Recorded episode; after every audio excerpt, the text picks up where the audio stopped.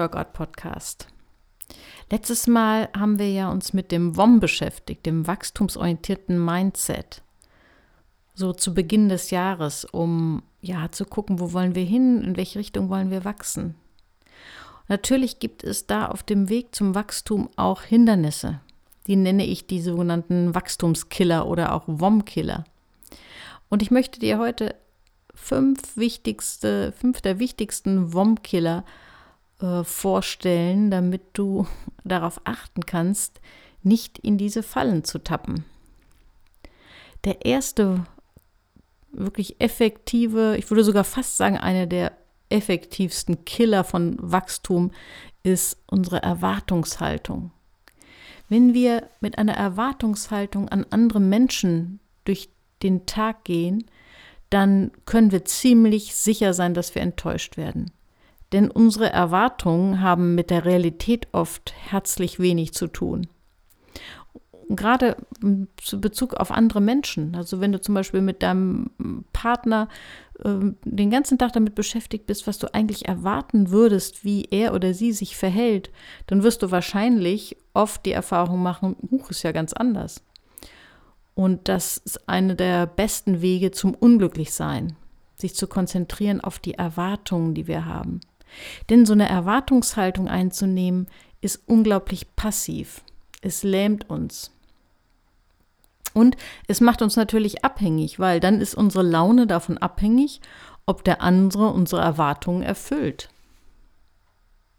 Ich habe das schon in einem anderen äh, Podcast und auch in meinem Buch Workout für die Seele, nenne ich das das EE-Netzwerk, das Erwartungsenttäuschungsnetzwerk. Wir haben ja alle Synapsennetzwerke im Gehirn, also Nervenzellennetzwerke, die miteinander verschaltet sind.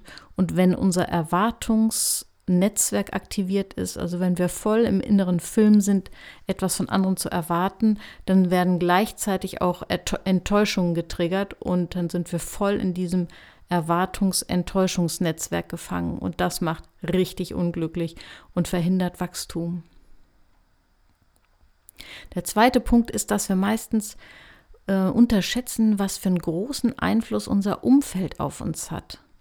Also wir haben ja alle Spiegelneuronen in unserem Gehirn und diese Spiegelneuronen nehmen wie ein Spiegel eins zu eins das Verhalten von Menschen, die wir sehen, nehmen diese Spiegelneuronen in sich auf und speichern es und dann ist die Gefahr sehr groß, dass wir das irgendwann auch selbst so ausleben. Deswegen ist ja auch der Einfluss der Herkunftsfamilie so groß und der Eltern.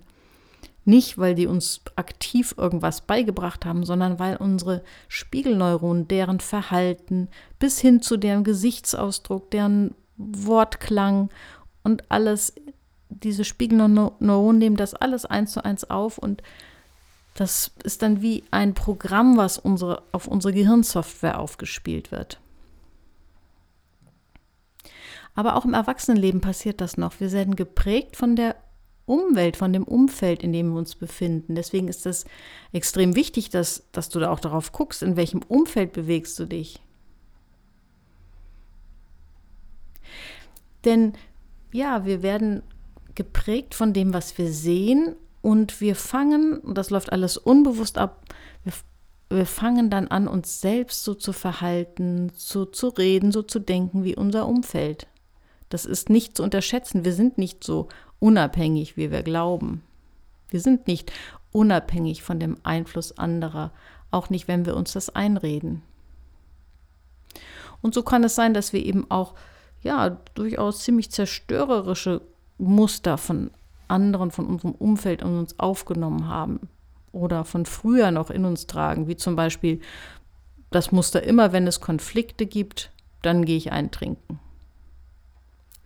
Oder auch immer, wenn es Konflikte gibt, dann schweige ich lieber und ziehe mich zurück. Das sind alles irgendwelche alten Muster, die uns ziemlich im Wege stehen können. Also achte auf dein Umfeld, achte auf deine Umwelt. Gestalte dir dein Umfeld und deine Umwelt so gut wie du es kannst, so, dass das einen positiven Einfluss auf dich hat. Der dritte wichtige Punkt ist, der sogenannte Altersfahrstuhl.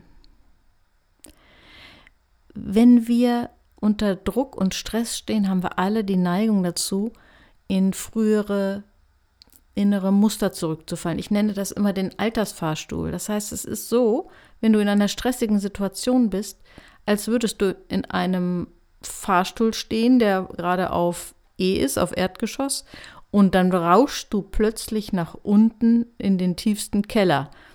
Das heißt, du bist in altersmäßig nach unten gerauscht. Du fühlst dich plötzlich viel jünger. Du bist nicht mehr auf E, du bist vielleicht auf minus 5 oder minus 10, also du bist, fühlst dich deutlich jünger, als du eigentlich bist.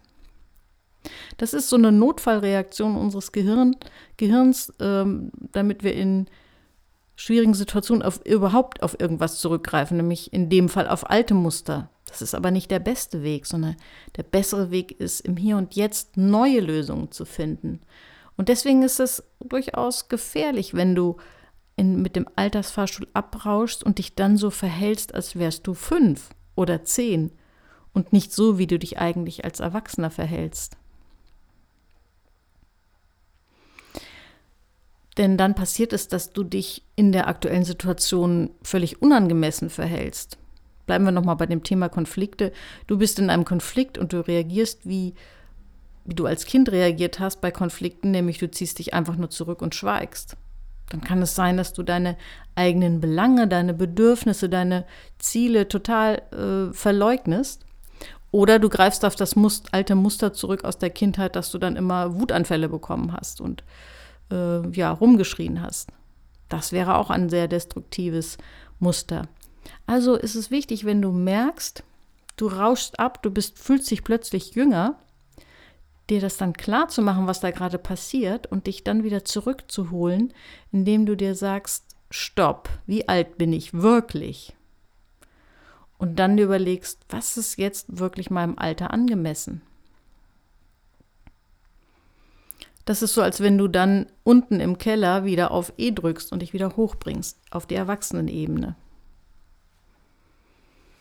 Der vierte Punkt ist, was Wachstum enorm hemmen kann, ist, sind Dauerzweifel. Dauerzweifel führen zu Dauergrübeln. Das führt dazu, dass du alles in Frage stellst. Und viele haben das Gefühl, das ist auch menschlich, jeder kennt das auch, ähm, dass wenn man manchmal in so einer Grübelschleife hängt, dass man das Gefühl hat, ja, ich kann ja gar nichts dafür, das läuft einfach ab. Aber es ist nicht so. Du kannst Verantwortung für deine Gedanken und Gefühle übernehmen und so eine Grübelschleife auch ein Stoppzeichen setzen, indem du es wirklich bewusst abstoppst und dich herausbringst aus der Situation. Vielleicht was ganz anderes machst, rausgehst, dich bewegst, mit jemand anders über ein anderes Thema sprichst, ein positives Buch liest.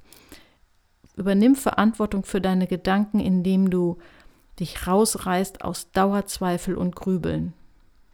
Denn wenn du dich dem hingibst und da drin bleibst, dann hast du das, was man nennen könnte Paralyse durch Analyse. Paralyse heißt ja Lähmung, also wer nur mit Durchdenken, Analysieren, was ja auch immer heißt, Durchzweifeln beschäftigt ist, der hängt in der Lähmung fest und wird wachstumsmäßig nicht vorwärts kommen.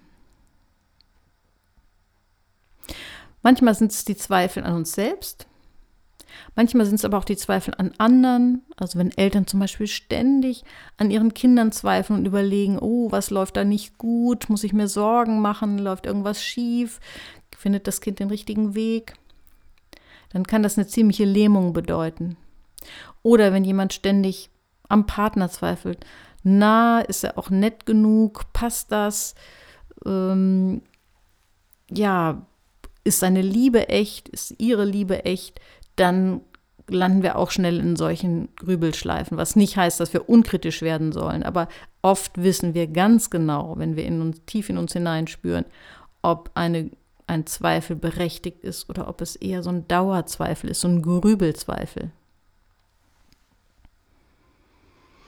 Und der fünfte und letzte Wachstumskiller, auf den ich dich hinweisen möchte, ist deine Sprache. Wir alle haben gelegentlich die Neigung dazu, mit Sprache Dinge, die so sind, wie sie sind, zu verfestigen.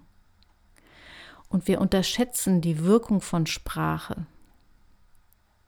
Es macht schon einen enormen Unterschied, ob ich zum Beispiel sage, oh, ich krieg mal wieder gar nichts auf die Reihe.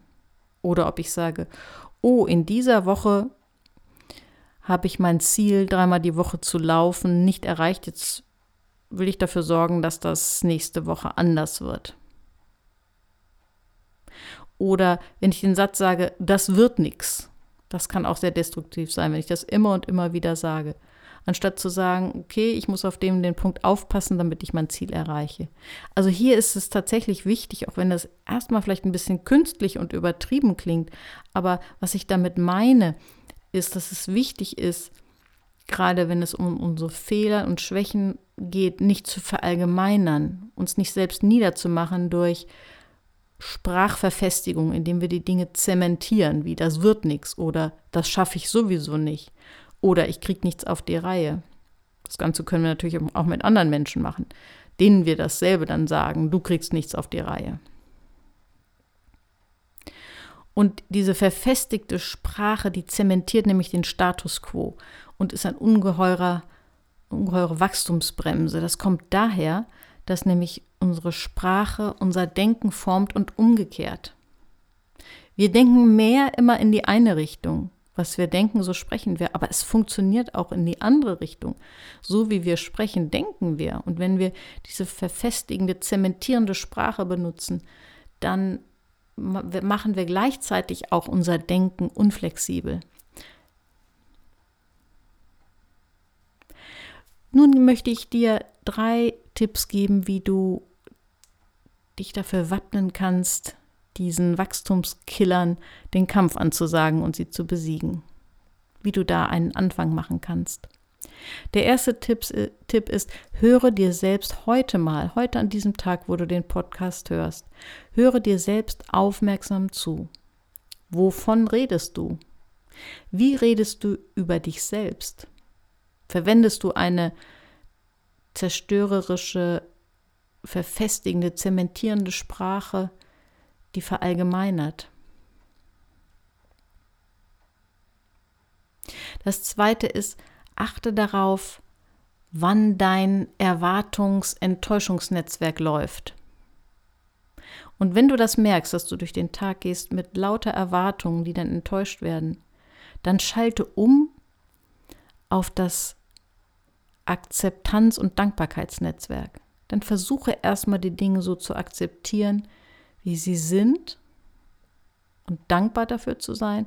Und dann wirst du merken, dass du freier wirst, unabhängiger wirst und dann auch mehr Schritte in Richtung deiner Ziele tun kannst. Und der dritte Tipp, wenn du in dieser Woche in einer Situation festhängst und denkst, boah, ich komme hier nicht weiter, dann frage dich mal, wie alt du dich in dem Moment fühlst und wenn du merkst, dass du mit dem Altersfahrstuhl nach unten abgerauscht bist, dann drücke auf Stopp und drücke auf E und fahre zurück in den Erwachsenenzustand und frage dich, wie du jetzt mit dem Alter, das du jetzt wirklich hast, angemessen reagieren kannst. Ich wünsche dir viel Erfolg beim Ausprobieren der Tipps. Bis zum nächsten Mal.